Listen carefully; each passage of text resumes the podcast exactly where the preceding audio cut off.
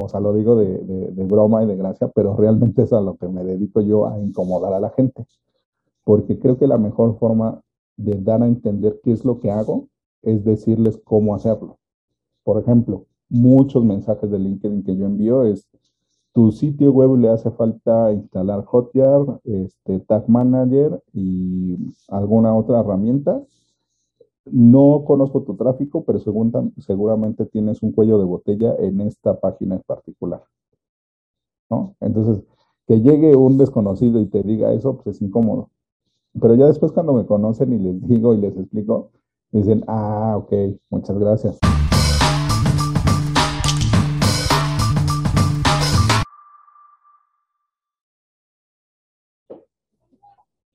Bienvenidos a Nivel C Podcast, donde hablamos con fundadores y ejecutivos de la industria SaaS, de software como servicio, sobre sus historias, desafíos durante 30 minutos y un poquito más. Mi nombre es Gabriel Mata Guzmán, yo soy periodista y redactor publicitario, y nuestro invitado de hoy es Raimundo Díaz Flores, fundador y CEO de Ventaja. Raimundo es un científico de crecimiento, además es mentor y es un emprendedor serial con actividad en incontables negocios. Imagínate que empezó desde los 10 años. De hace 21 años trabaja en negocios relacionados con Internet y ha gestionado más de 400 páginas web propias y de clientes, incluida la aceleradora 500 eh, Startups. Se ha dedicado a ser un mentor para aceleradores de negocio en México y ha mentoreado a más de mil emprendedores. Además, es socio de Growth Hacking México, es parte del programa de aceleración de comunidades de Facebook y desde 2010 dirige Ventaja, que es una empresa de consultoría para negocios digitales a través de procesos científicos en los que te ayuda a amplificar y hacer crecer tu empresa. Eh, muchísimas gracias, Rey, de verdad, bienvenido por acompañarnos. Ya hemos charlado varias veces y, e hicimos clic y yo sé que la reunión de hoy, esta entrevista va a ser súper provechosa para todos los fundadores que la vean. Bienvenido, mi vida. Ah, muchas gracias, Gabriel. Este, híjole, ahorita que estabas dando, dando todo el resumen, dije, sí será el mismo, sí seré yo, pero sí, o sea, luego a uno se le olvida qué tantas cosas ha hecho. Sí, total, y, siento que me quedé corto, porque también eh, tienes un éxito, eh, formaste equipo, de equipos de growth de varias startups y sé que, bueno, vamos a hablar de todo eso al final. Creo que nos vamos a quedar cortos con media hora, una hora, porque hay muchas cosas que hablar. Eh, antes de empezar con, con, todo lo que vamos a hablar en, en nivel C el día de hoy, eh, me gustaría conocer un poquito más acerca de un gran reto o un gran obstáculo que hayas vivido en este viaje, tanto de fundador como mentor de aceleradoras. ¿Cuál es este gran obstáculo que tú podrías recordar y compartir con nosotros.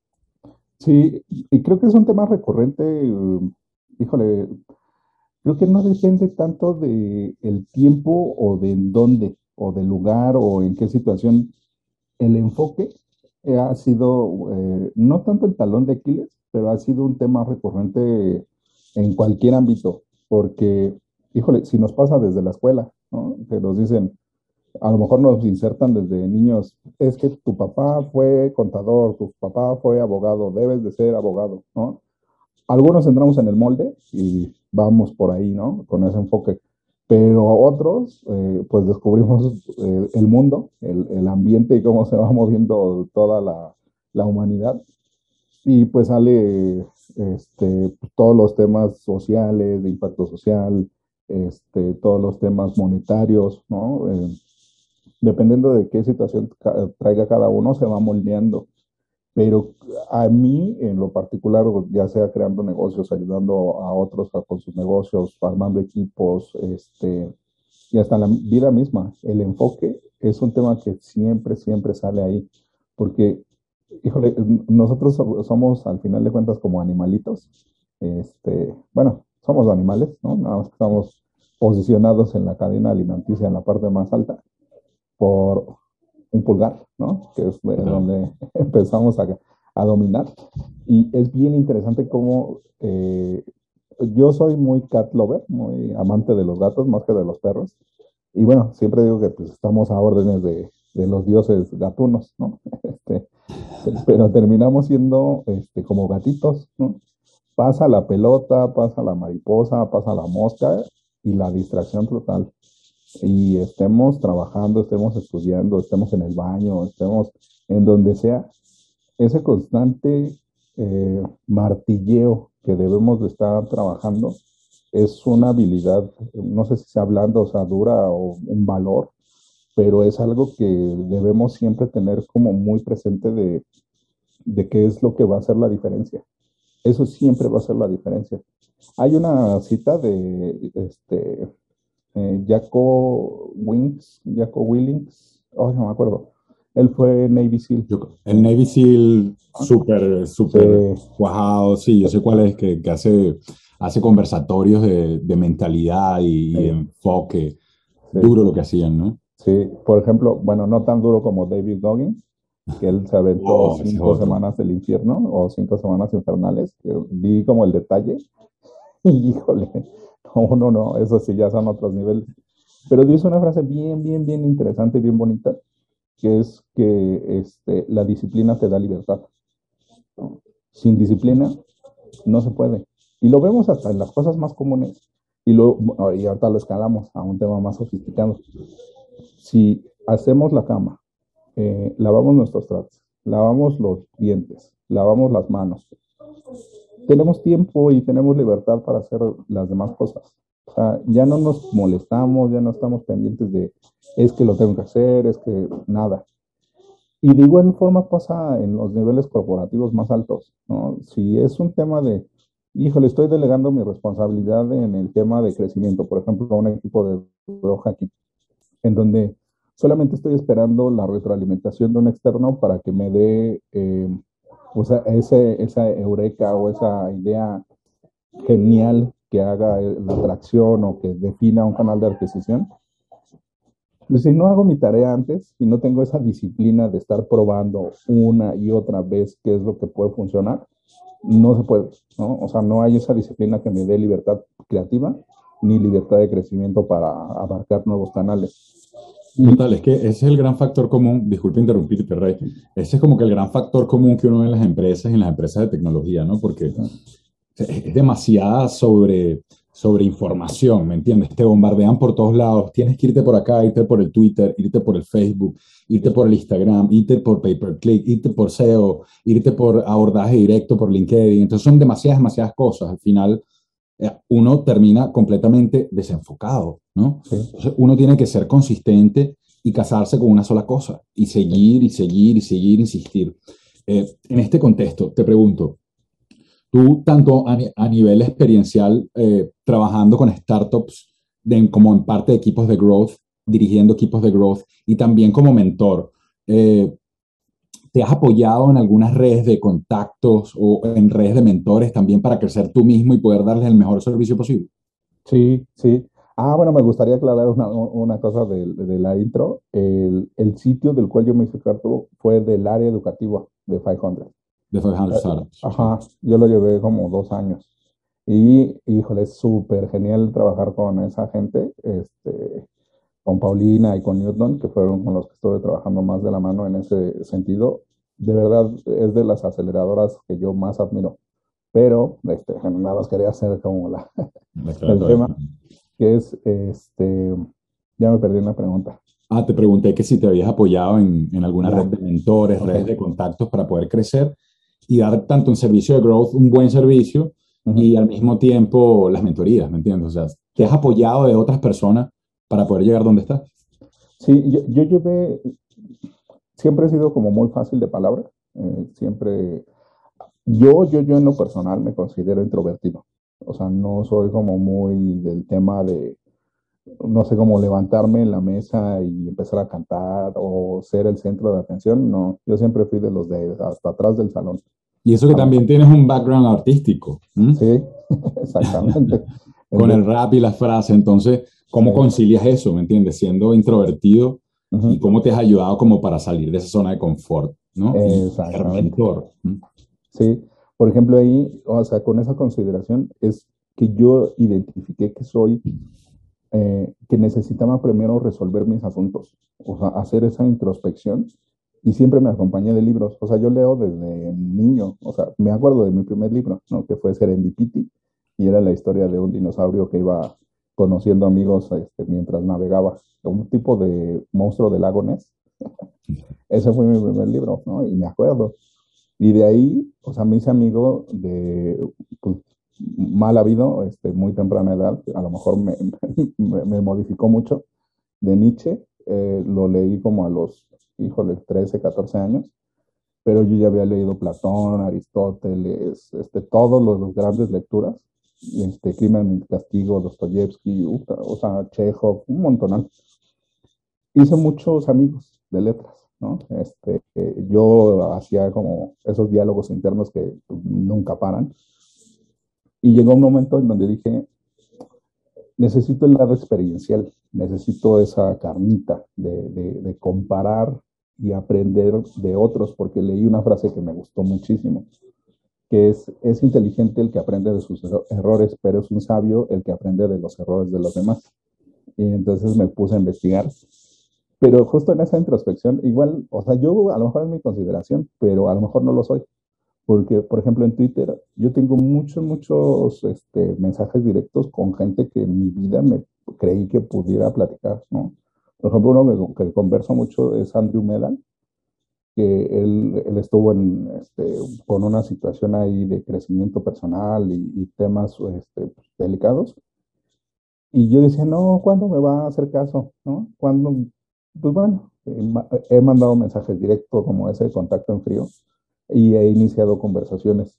En todas esas redes de apoyo eh, me he consolidado para nutrirme más. Al final, eh, como mi principal enfoque es ayudar a la mayor cantidad de emprendedores posibles para que no sufran lo que yo sufrí, eh, bueno, más bien, no tanto ellos, sino también sus hijos, que, o sea, que no vivan la misma situación que yo, entonces necesito, ¿no? No, no podemos ser individualistas y no podemos ser el gran héroe mítico este, que se avienta por el fuego y rescata a la humanidad. Eh, está bonito como historia, pero al final la historia del mundo no funciona así. Sí, es así. Si hubiera, si sabemos pues que has estado con ventaja y tienes un programa de aceleración que se llama CX2, eh, si pudieras ir para atrás en el tiempo, ¿Qué hubieras hecho diferente como para que las, cosas funcionaran más rápido? Sí. Eh, este, dos cosas.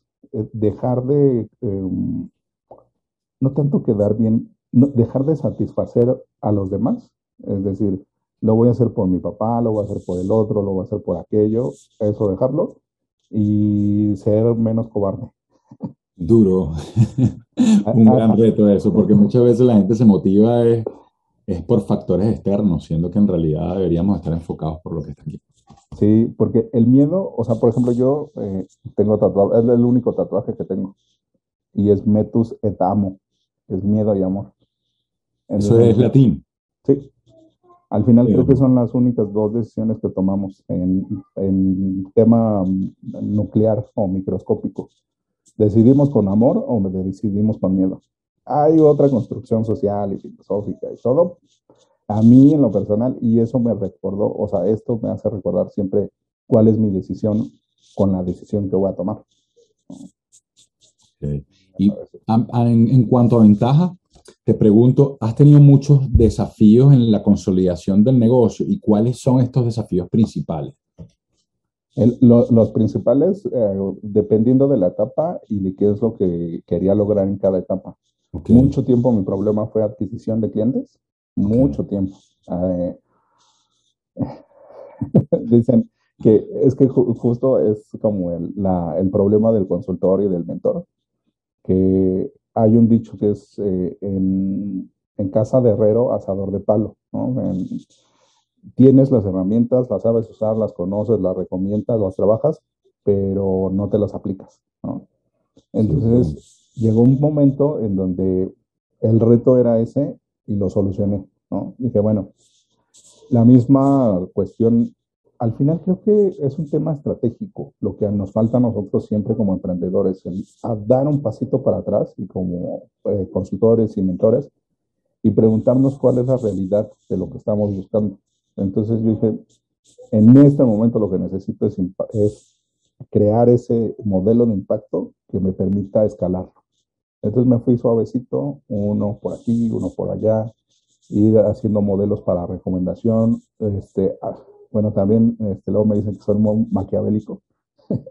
Entonces tiro este, comentarios o mensajes o cosillas por ahí, dejo que germinen y luego veo si creció o no creció y aprovecho.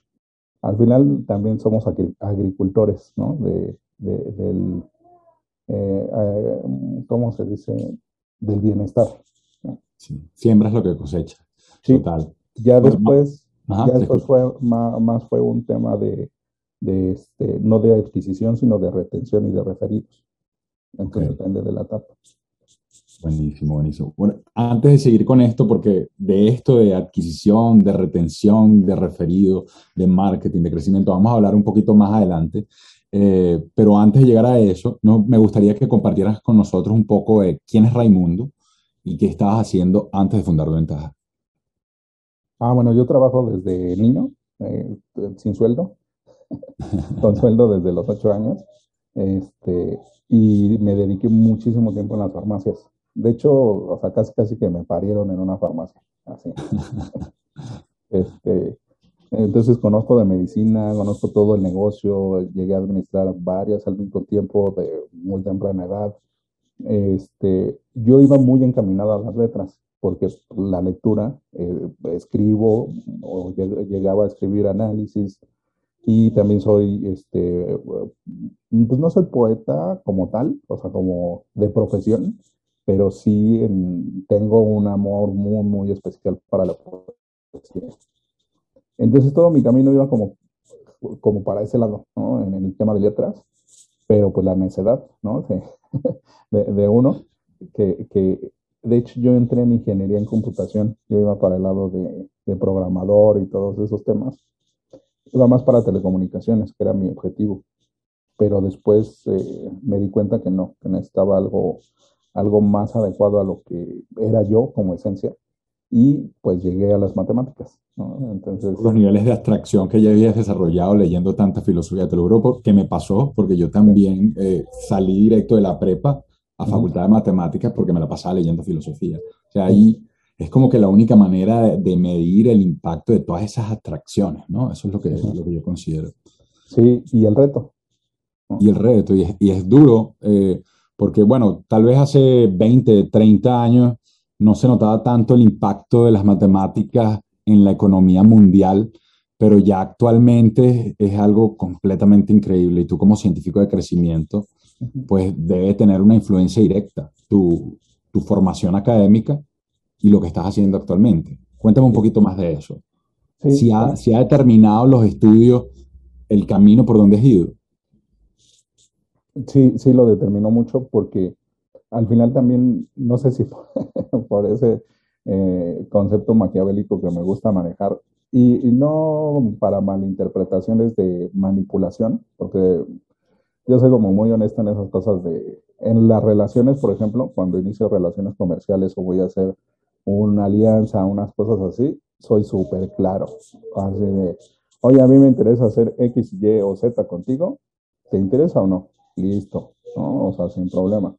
Entonces, en, ese, eh, en esos movimientos, yo, yo empecé a ver como, como los temas más puntuales para hacer un bloque de crecimiento, para hacer un bloque que, o un modelo, una sistematización en donde todo lo que ya traía detrás de, del lado académico, lo empecé a aplicar. Y yo sin darme cuenta, yo ya lo hacía desde antes.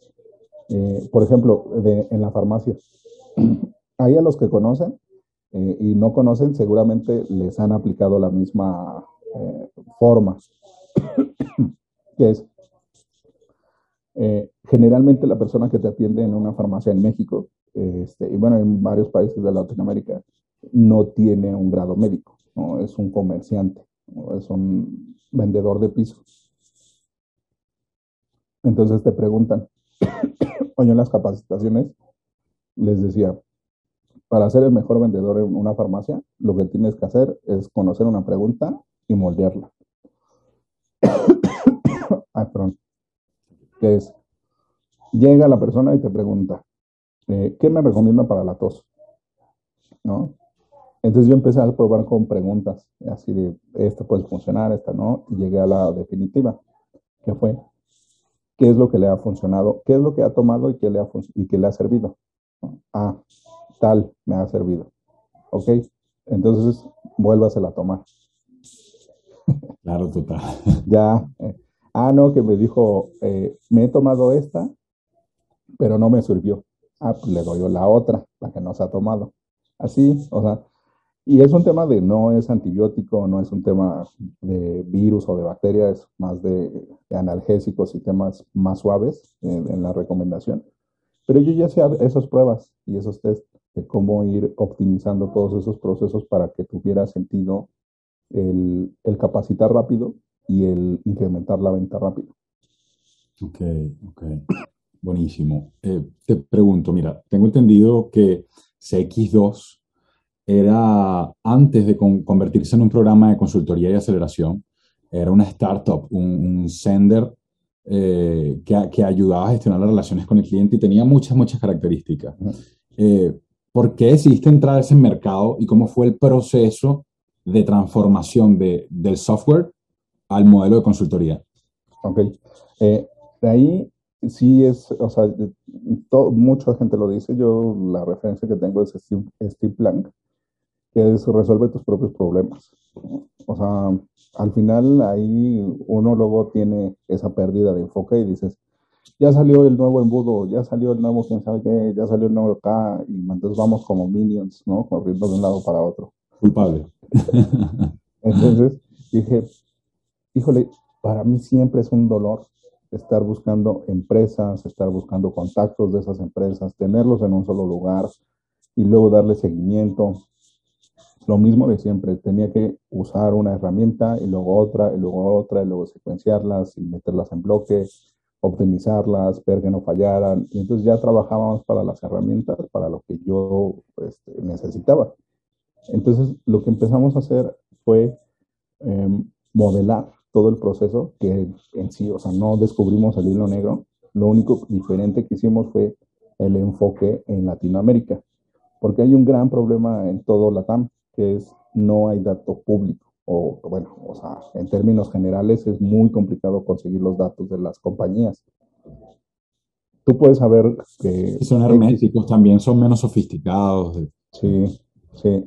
O sea, ahí, por ejemplo, hay un sitio, no me acuerdo, se llama orgchat.org, una cosa así, y tiene el mapa organizacional o la, el cuadro organizacional de la empresa que estás buscando así, libre, sin registro ni nada. En la TAM, imposible. El dueño no es público, el dueño o el equipo directivo le cambia los nombres o, se pone en otra empresa, es como mucho secreto. Entonces ese, ese, siempre fue un problema de, y necesitamos generar una alianza, una colaboración, búscalo. Entonces, en lugar, el, el proceso comercial o el, el, marketing vinculado a cuentas ahí para generar el microuniverso de, de, de, este, de estimulación comercial, se hacía larguísimo, o sea, de 120, 180 días, cuando el promedio mundial de una venta o de un, una transacción B2B es de 81 días. Entonces nos duplicaba o triplicaba. dije, no, o sea, no puede ser posible. Y, y, y empecé a preguntar, a validar. ¿no? De, oigan, ustedes también sufren de esto, sí. Oigan, ustedes esto también. Ah, bueno, entonces empezamos a hacer lluvia de ideas, ¿cómo lo solucionamos? Tal, yo lo hago así, ah, pues yo lo hago de esta manera. Y ahí salió el modelo. Se quedó eh, en un tema más artesanal, de, hicimos conexiones lo suficientemente confiables como para validar. Por ejemplo, eh, busco a la empresa A, entonces hago un, hay varios modelos de tipos de correos electrónicos. Eh, tenemos este, solicitudes al servidor para verificar si era real la, la, dirección de correo. Cuando, cuando era real, la jalábamos, entonces la almacenábamos. De ahí hacíamos un, un screen scrapping, eh, screen scrapper para LinkedIn. Entonces buscaba la dirección de correo.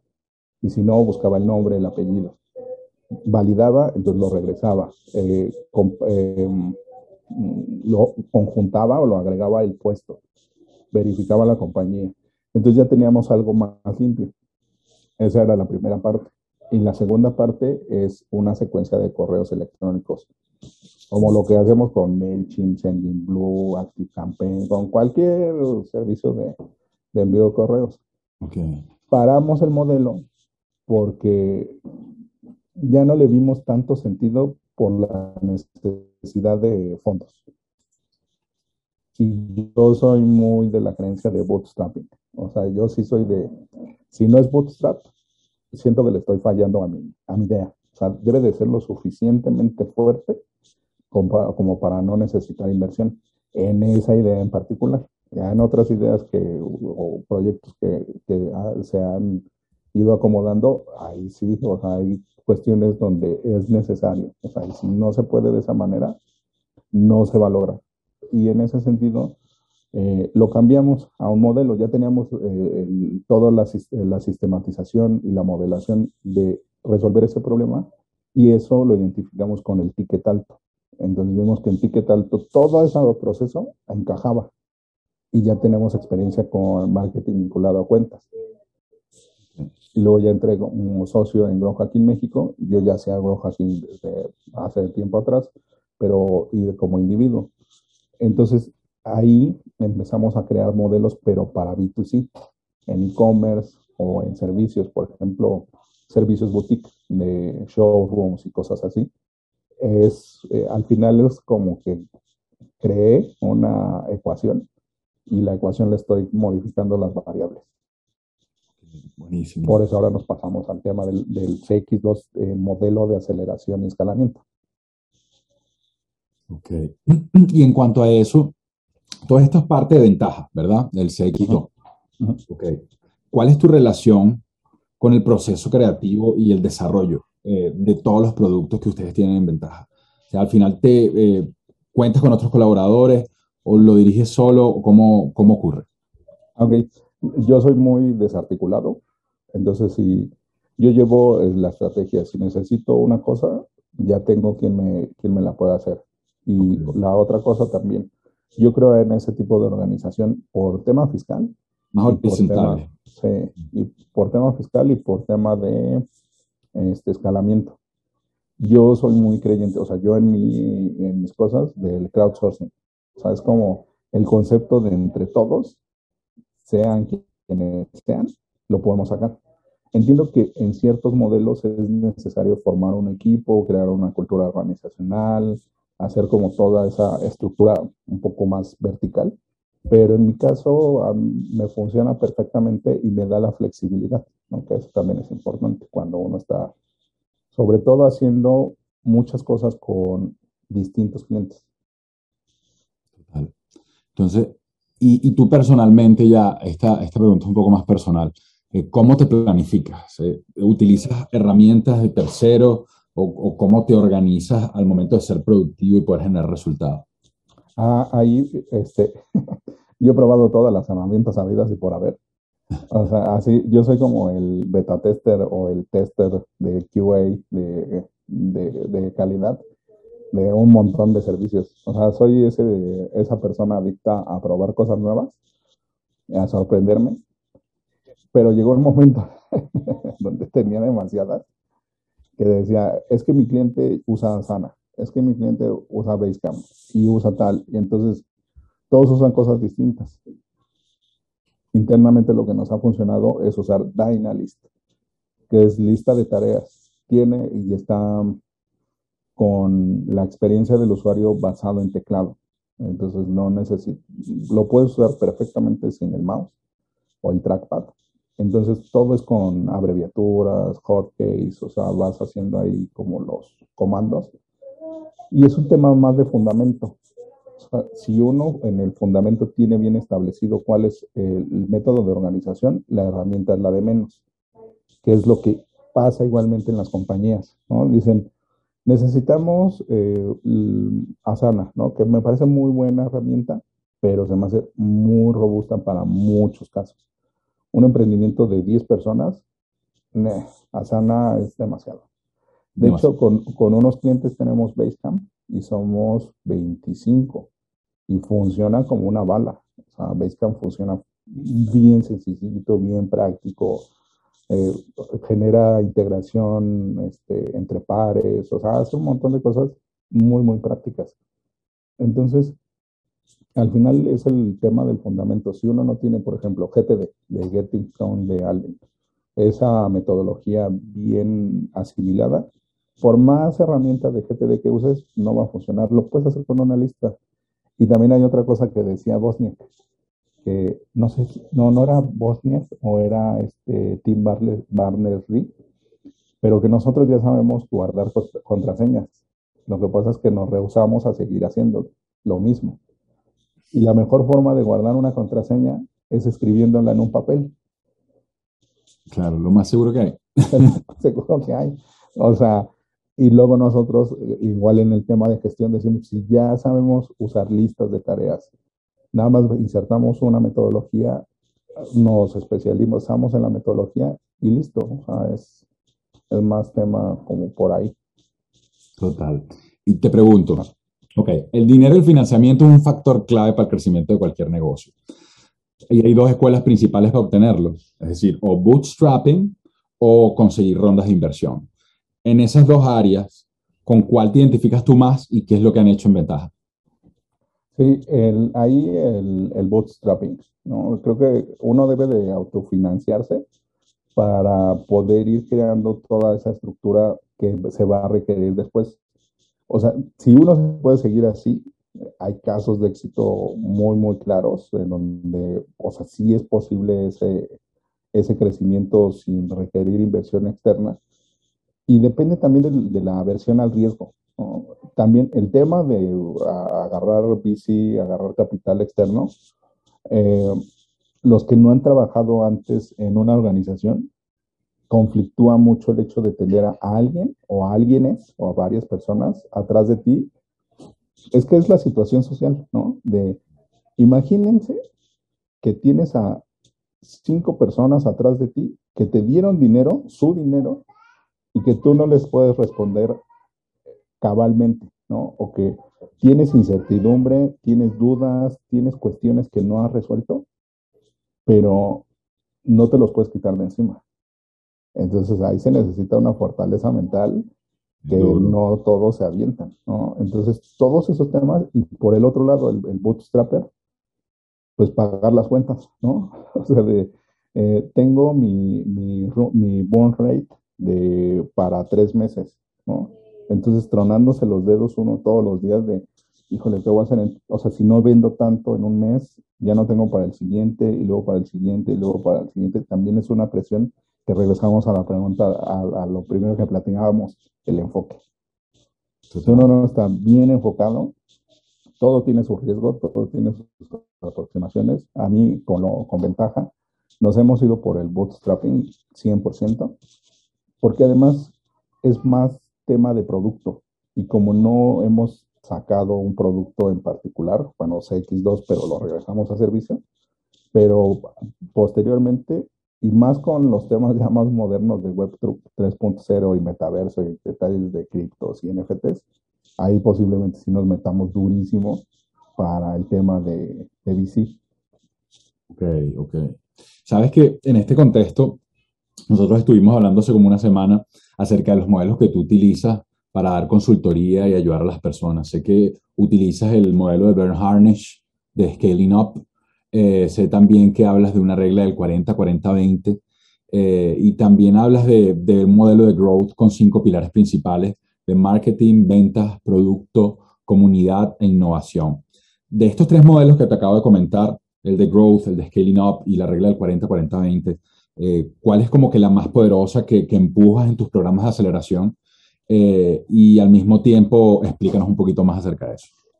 Ah, por, eh, eso es bien interesante. Por, por eso también el concepto de, de, este, de, científico de crecimiento, porque es la validación constante de cuáles son todos los elementos que, que entran en, en, el tema de crecer. A lo mejor, o sea, ya luego yo ya me siento como, como este predicador, ¿no? De, de alguna religión en donde ya voy así con la palabra.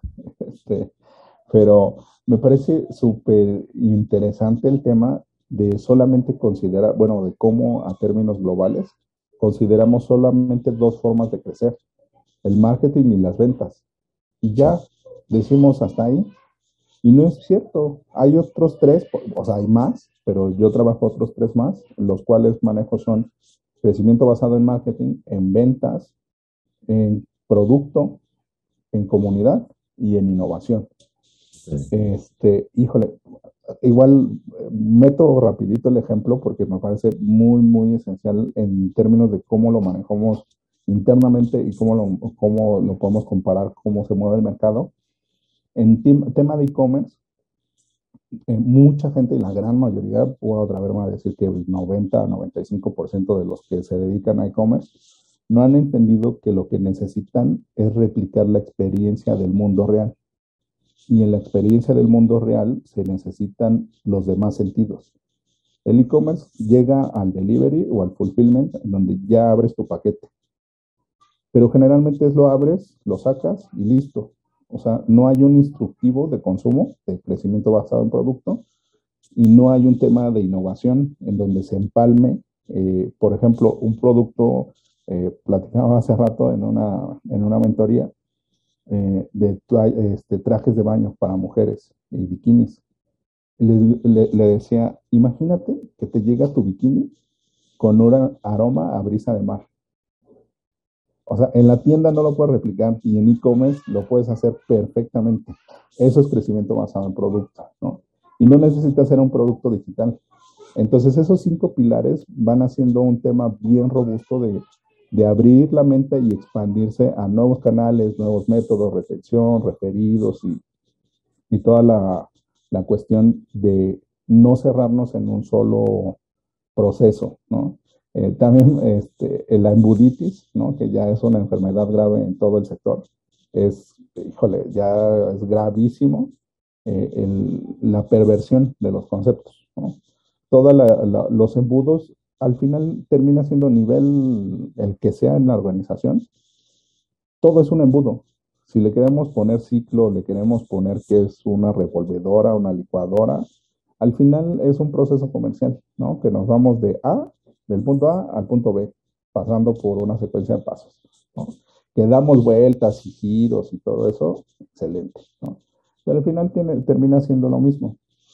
Y, por ejemplo, también en el, en el sentido de, de la regla 40-40-20, o sea, esa es la base, ¿no? El, tipo de crecimiento, expandir, el tema de poder crecer de distintas maneras, ¿no? Y complementarlas, no cerrarnos a pura marketing, pura venta. Eh, los procesos de escalamiento eh, es más un tema que he integrado metodologías eh, para crear metodología propia, cómo se construye el conocimiento, o sea, tampoco soy creyente de necesito el momento eureka o descubrir el hilo negro en donde me diga que ya vi lo que todos los demás no ven. Ah, no soy creyente como de esas prácticas. yo creo que es más un tema de iteración. Y eh, también algo muy, muy, muy eh, concreto que me gusta es trabajar con máximas o con conceptos fundamentales ya establecidos. Por ejemplo, 40-40-20 eh, se aplica en dos temas, o lo aplico en dos temas principales, que es como emprendedores nobles o novatos, cuando es nuestro primero o segundo emprendimiento, nos enfocamos bien fuerte en el producto. Decimos, tenemos que mejorarlo, perfeccionarlo, validarlo, ajuste de producto con mercado, ajuste de canal con, con mercado, canal con producto, o sea, hacer todas esas optimizaciones. Y nos la pasamos ahí dándole vueltas y vueltas y vueltas con el producto. Pero cuando eh, emprendemos dos, tres, cuatro, cinco, seis, siete, ocho veces, nos damos cuenta que la distribución es más importante.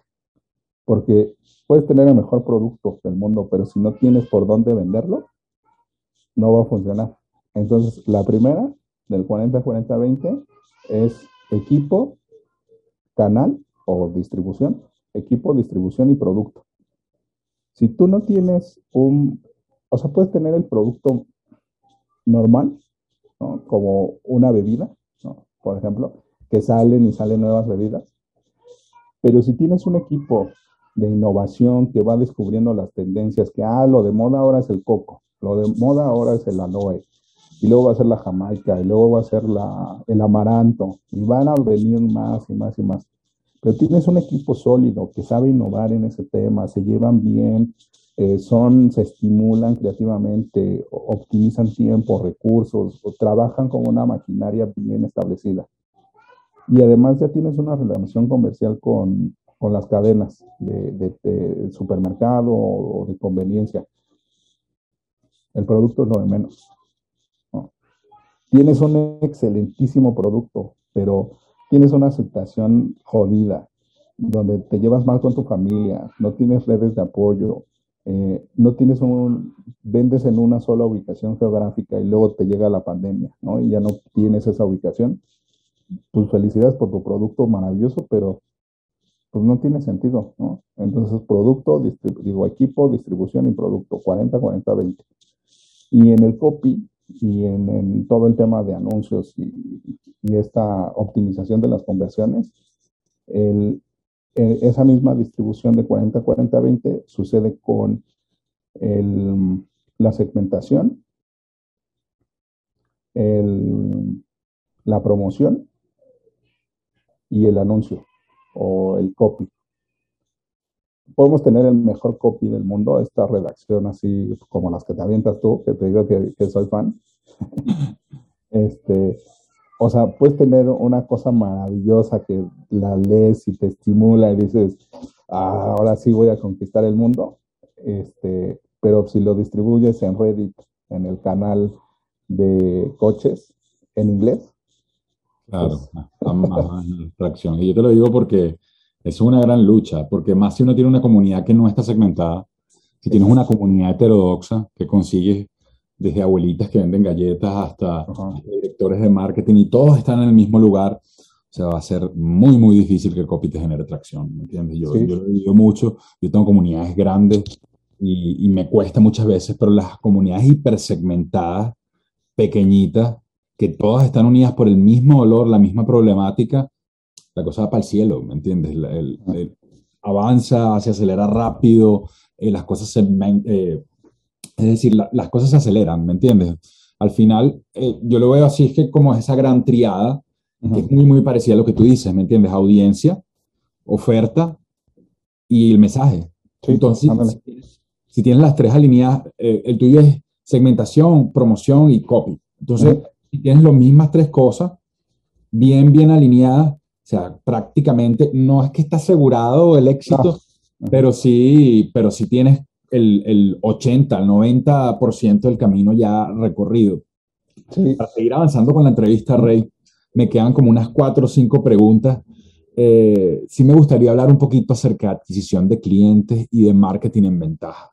Eh, ¿qué, ¿Qué medios o qué herramientas utilizan eh, para generar interacciones o, para atraer personas? ¿Qué, ¿Qué, es lo que hacen específicamente para atraer clientes eh, para ventaja, para sus programas de consultoría, sus programas de mentoría y, aceleración?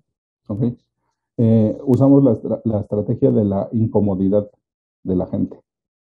¿Cómo, cómo es eso? ese es mi trabajo, porque también esa es otra recomendación el founder o el equipo directivo este, deben de ser los encargados de ventas hasta una etapa muy avanzada, porque no va a haber ninguna otra persona, aunque sea el mejor vendedor del mundo, que sepa también tu producto y tus resultados. Entonces, te pongo el ejemplo, ¿qué pasa si yo soy un fundador técnico?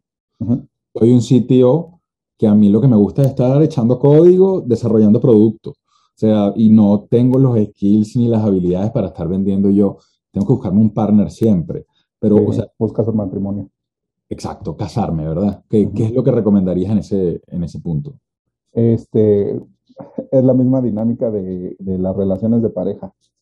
Eh, y un saludo, invitas un cafecito, invitas una ida al cine, invitas una cena, empiezas a platicar de los negocios, de los proyectos, si la otra persona no se emociona por eso, no es la adecuada.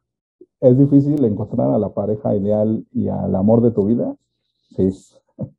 Es difícil encontrar a un socio que sea como la pareja ideal para ese negocio y, y que tenga el compromiso para resolver ese problema del cual uno está enamorado. Bien difícil. difícil. Entonces es de prueba y error y de suerte. Ahí sí, yo sí creo mucho en la suerte de ir encontrándose, pero es lo mismo. Si uno no va aprendiendo velitas este, en, todos los cuartos, nunca se va a iluminar. O sea, es un tema ahí de, de ir acomodando las cosas para que se den. O sea, lo han dicho muchos, por ejemplo, yo tengo la referencia de Octavio Paz, que decía que la inspiración llega mientras estás escribiendo, ¿no? Y él escribía de las 9 de la mañana en su trabajo burocrático, ¿no? porque era cónsul y muchas cosas de ahí del gobierno, eh, a las 8 o 9 de la mañana hasta las 5 o 6 de la tarde. Se paraba al baño y a comer y ya, pero todo ese tiempo escribiendo. Y luego le decían, maestro, ¿qué ha escrito? Nada, pero en eso estoy. ¿no? Porque a veces no sale. Entonces, es trabajando, es generando este, esas conexiones para buscar a ese socio. Total, Y por ejemplo, con los clientes, eh, digo, o sea, lo digo de, de, broma y de gracia, pero realmente es a lo que me dedico yo a incomodar a la gente.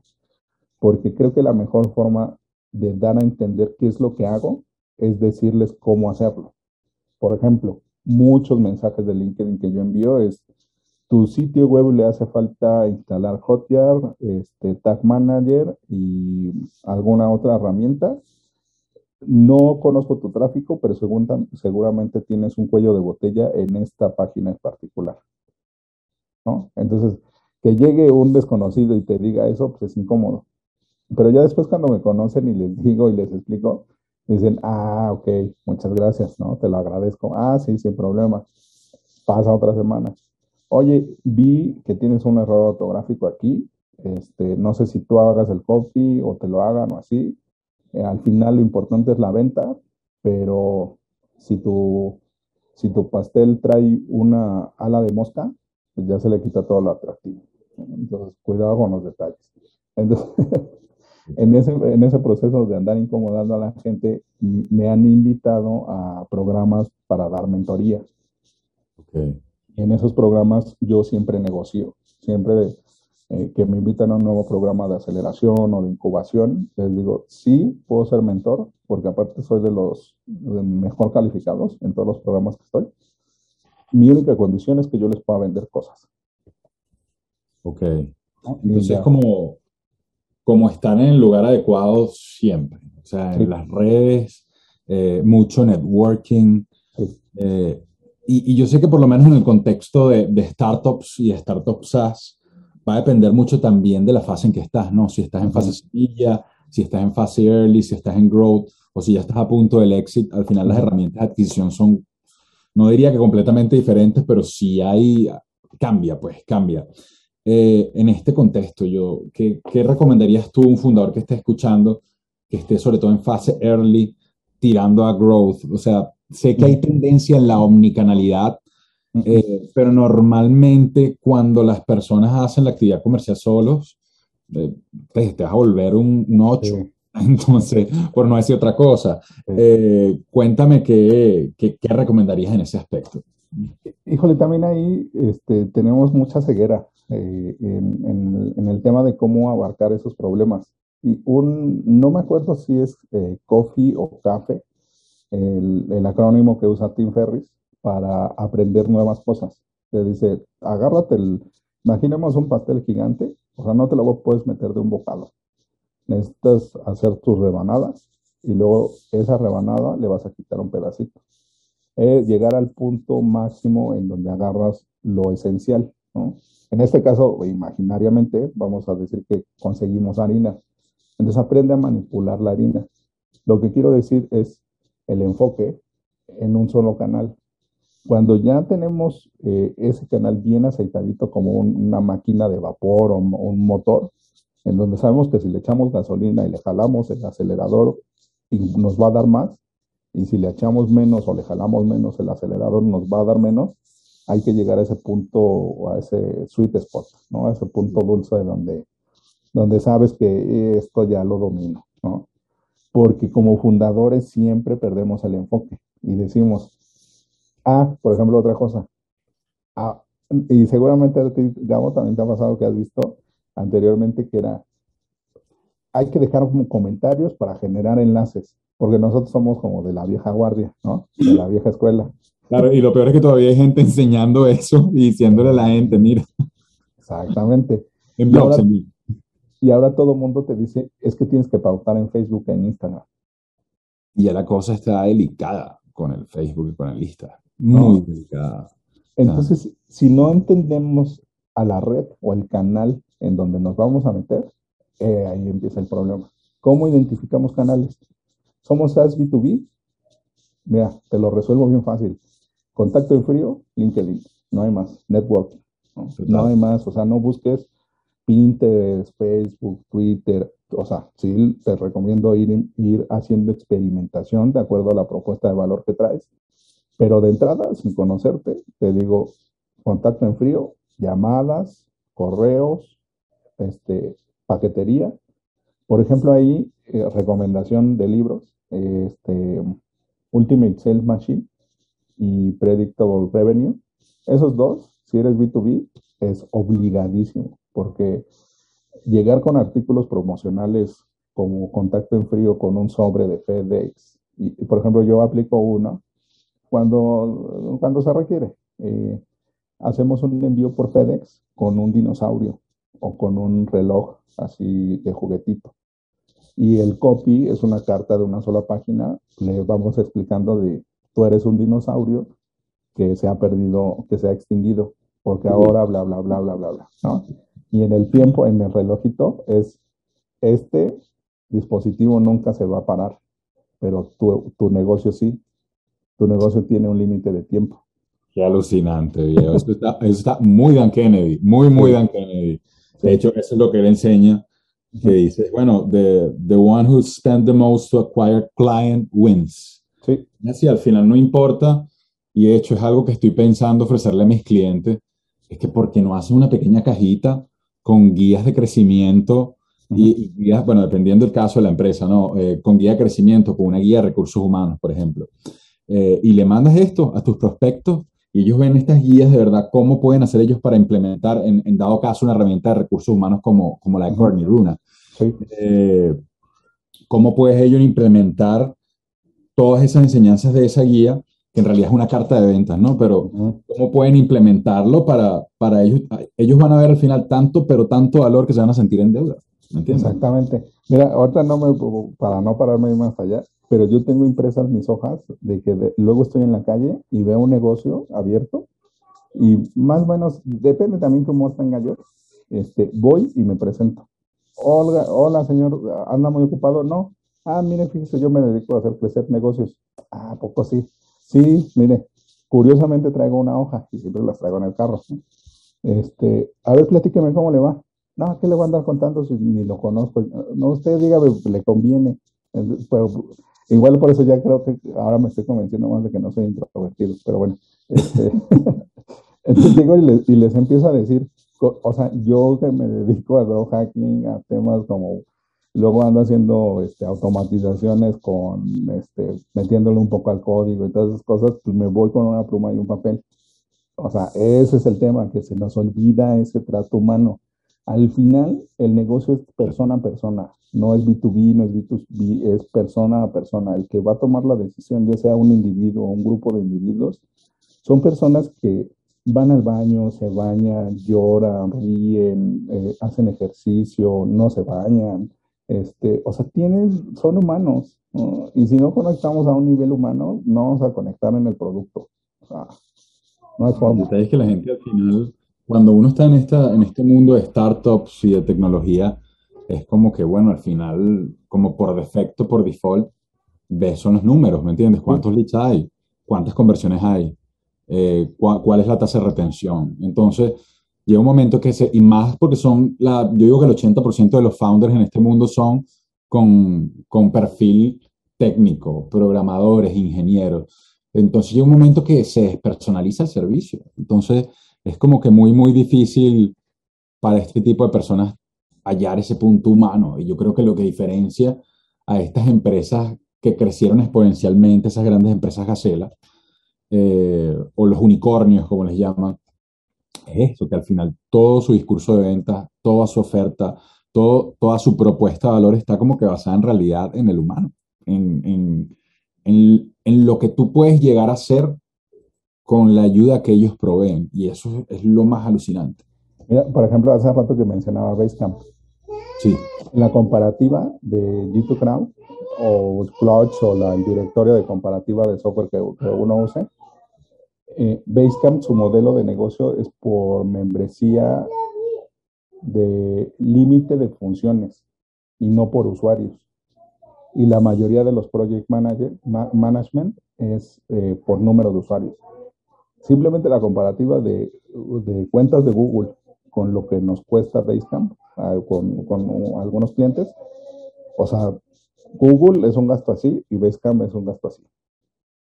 ¿no? Entonces, es el enfoque, ¿no? Basecamp, los fundadores son como muy, muy humanos y muy en búsqueda de cómo hacemos para que todos tengan acceso a una herramienta que les funcione en la etapa y en las necesidades que tienen. O sea, sí son muy centrados en el ser humano. Y creo que también uno como emprendedor debe de quitarse también esa paja de decir, necesito crear una fundación. Bueno, y eso lo tengo muy presente por ahora con el programa de aceleración de comunidades de Facebook, de los modelos híbridos, en donde sí vamos por el profit, pero también vamos por el, por el bienestar, o sea, por, por la abundancia, ¿no?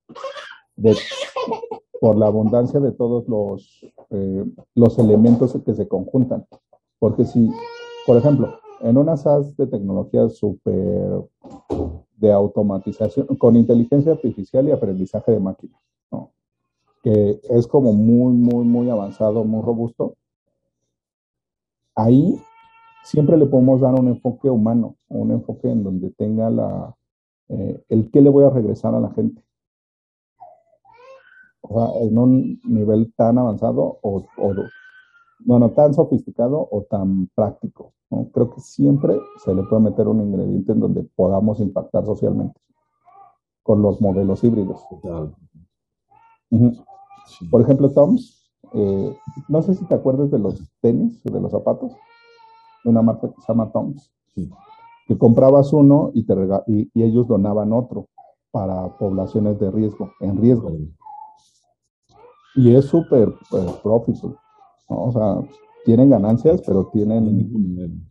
Me pongo el ejemplo de, de, los muchachos de llamadas para educar. Eh, ¿Cómo se llaman ellos, Andrés? Eh, educal, educal. Ellos son colombianos y ellos tienen un modelo, pero es 100% social. Al final, ellos están proveyendo llamadas eh, P2P, voz IP, P2P, voz sobre IP con inteligencia artificial que lo que te permite es eh, a un niño de la Guajira de, Colombia eh, llamar por el teléfono, por un teléfono normal, no un, un smartphone, y hablar con el robot, y el robot te hace las búsquedas en Google, en Google Scholar, y les permite a ellos exclusivamente educar a la gente, y como tal no tienen como un modelo de, de monetización y, y hacerlo rentable.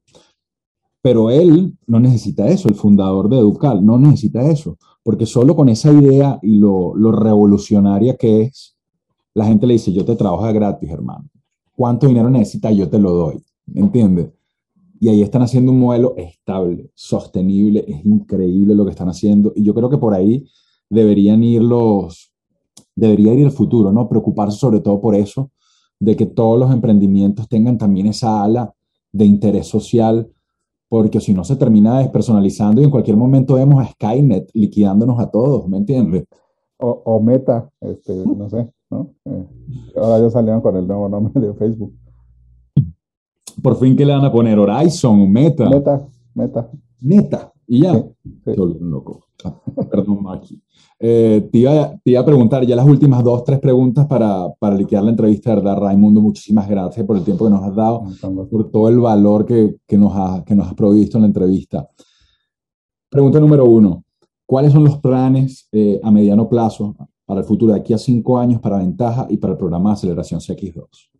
El eh, crear una red, un DAO, una organización autónoma descentralizada, hay, o sea, uno llega, es este, es que no me acuerdo de quién es, pero hay olas, olas de tendencias. Entonces, ahorita es un muy, muy buen momento de meterse en Web 3.0, ya establecida, ya definida, no alucinaciones teóricas, filosóficas, o sea, ya es un hecho, eh, NFT, criptos y todo eso, ya, o sea, se va a permear cada vez más el mundo con toda esa eh, ese formato. Entonces, a mí, en mi área, todos siguen con los embudos. Yo ya me voy a meter en esos temas, en donde hemos visto por dónde meternos. Entonces, eso es lo que viene, enfocarnos en ese tema de crear un producto lo suficientemente sostenible y viable para que pueda construirse una cosa que impacte a mucha gente. Al final, lo que siempre he buscado con ventaja es impactar a la mayor cantidad de personas posible de una manera honorable este, y que tenga coherencia y que tenga, mm, me olvido siempre la integridad, este, coherencia, integridad y honestidad. Buenísimo. Y ya poniéndonos un poco apocalípticos, ¿qué podrías eh, prever tú en el futuro próximo que pudiera limitar el crecimiento de las startups SaaS? Ah, ok. Este, el no, el tardarse demasiado en el MVP eh, y en el Product Market Fit. Eso creo que en los tiempos que vienen, sobre, sobre todo por cómo se mueve el ecosistema. Ahora viene muy desarticulado de nosotros en la TAP, pero a nivel mundial eh, ya no se habla tanto de un marketplace o de un SaaS, se habla más de un market network o una red de mercado en donde tu, tu, herramienta o tu propuesta de valor debe de ser complementaria, ya sea empieces con SaaS o empieces con Marketplace, pero digamos que empiezas con SaaS. Hay que meterle Marketplace, hay que meterle FinTech y hay que meterle Insurtech. O sea, es por eso me quiero adelantar al DAO, ¿no? a, una, a, un, a una organización autónoma descentralizada porque al final toda la tendencia va para allá. Si nos quedamos en el SaaS tardando la validación y, y, llegar a los mil, mil clientes, ¿no? que es como un hito también que todos tenemos, si uno tarda demasiado en esa, es muy, muy complicado y cada vez va, va a ser más complicado y habrá que hacer propuestas de valor más granuladas. Y el tema de hacer propuestas de valor más granuladas es el tamaño de mercado. Igual se puede ir abarcando mayor cuota de mercado, pero necesitas no desenfocarte y no meterte en el tema de la caracteritis, ¿no? O de meterle características por metérselas, eh, creyendo que así vas a, agarrar mayor cuota. Yo trabajo con decenas de startups que ese, yo para mí ese es su problema principal, que añade características, añade características. No, porque ellos tienen esto, ellos tienen esto, ellos tienen esto, vamos a juntarlo todo sin estar en realidad resolviendo un solo problema a un solo tipo de persona, que es lo que yo llamo en mis programas de consultoría el poder de uno, ¿me entiendes? un problema, una persona, una solución y ya, o sea, porque se sobrecomplican las cosas y es normal, normal que ocurra y al final no es culpa de ellos porque todo el mundo quiere tener un Facebook con mil productos, ¿me entiendes? Una empresa de mil millones de dólares, eh, es el detalle. Y ya para concluir, eh, Rey, sé que ya me has hablado un poquito de lo que viene, de lo que viene, más allá de las amenazas, eh, ¿cuáles son las oportunidades que, que estás viendo? Elabora un poquito más allá del metaverso, yo sé que tiene que ver con eso y aparte sé que también los NFTs y las criptos representan una gran oportunidad. Yo todavía no termino de entenderlas, siendo bien, bien honesto, eh, pero cuéntame un poquito más. ¿Cuáles son los desafíos y las oportunidades que ves en la industria para los próximos cinco años, sobre todo para la industria SaaS? Sí, ah, en el SaaS, eh, nosotros en la TAM, de verdad, o sea, es como un paraíso para el B2B. Por, por ese problema que platicábamos y que de, este, le, le entramos un tiempo de resolver el tema de todo lo que tiene que ver con los datos B2B. O sea, hay mucho secreto, está muy escondido, pero siempre hay algoritmos y ecuaciones que te pueden ayudar a proyectar eh, información. Igual con el, en México, con el tema del INEGI, escarbas datos por allá. Luego, por encuestas, escarbas datos por acá. Hacer esos modelos de datos en donde se genere un impacto real en la comercialización. En B2B, ese. Y en B2C hay de verdad una gran, pero gran, gran, gran cantidad de oportunidad en, en este, en meterse por marketplaces. Eh, eh, el de Shopify, el de Active Campaign, híjole, las extensiones de Chrome, o sea, la gente las ve como basurita, ¿no? Que dices, a ah, esa costa, del, del navegador. Membresía de 500 dólares, que es una extensión con dos funcionalidades y listo. Sí. Comprar un par de esas y es. Es increíble, increíble. Entonces, nosotros en, en, en la TAM hay un montón de oportunidades. O sea, en B2B, por el lado de los datos y la manipulación de los datos, y en el B2C por el lado del acercamiento de funciones específicas por marketplace o por canalización o por canal de distribución. O sea, tampoco irnos, eh, tema e-commerce, por ejemplo, irnos a, hacer un Walmart, a hacer un Amazon. No, o sea, por ejemplo, yo la otra estaba buscando una tienda que buscaran este, no trópicos. Y, la, y las tiendas electrónicas que encontré parecían tiendas de, o sea, no porque esté mal, pero por el nivel de tecnología parecían tiendas de mercado, en donde estaba la cartulina fosforescente con marcatextos. O sea, digo, está bien, no es porque esté mal el mercado, así funciona y así siempre va a funcionar y eso convierte en el mercado, pero en digital no. O sea, en digital no, no es más, una traía un GIF de un cerebrito dando vueltas. O sea, es así de, por Dios. ¿Qué cree que estaba en 1996? ¿Creen? bueno, Rey, de verdad, antes de cerrar esta entrevista, eh, queremos invitarle a toda la audiencia a seguirte en tus redes sociales. ¿Podrías compartir en dónde te podemos seguir, en dónde podemos comunicarnos contigo? Sí, este, si buscan Raimundo Díaz Flores, aparezco este, en todas. En todas, en todas. En todas. Y, y finalmente, ¿qué consejo le pudieras dar a otros founders que estén en este mismo viaje o en otra etapa del mismo viaje eh, para que ellos crezcan? Ahí sí, deja saco mi acordeón, porque no me la terminó de aprender, pero este, tú ya me escuchaste decirla y, sí, soy como bien, bien, así es como mi oración. Este, eh, mismo, el enfoque da claridad, la claridad da poder, el poder da entendimiento el entendimiento da certeza, la certeza da confianza. Sin confianza, la gente no tomará acción. Que es de J. Abraham y me ha acompañado desde que lo conozco y es, o sea, siempre me regresa al lugar en donde debo de estar, ¿no? Por más triste, por más enojado, por más frustrado, por más energético, me sitúa, me ubica y me dice, ¿quieres que la gente tome acción? Enfócate. Wow, es increíble, un gran maestro, Jay, de, de riqueza y de marketing, que también es un monstruo, un monstruo. De hecho, fue tan grande en marketing directo que dijo, yo me voy por la riqueza nada más.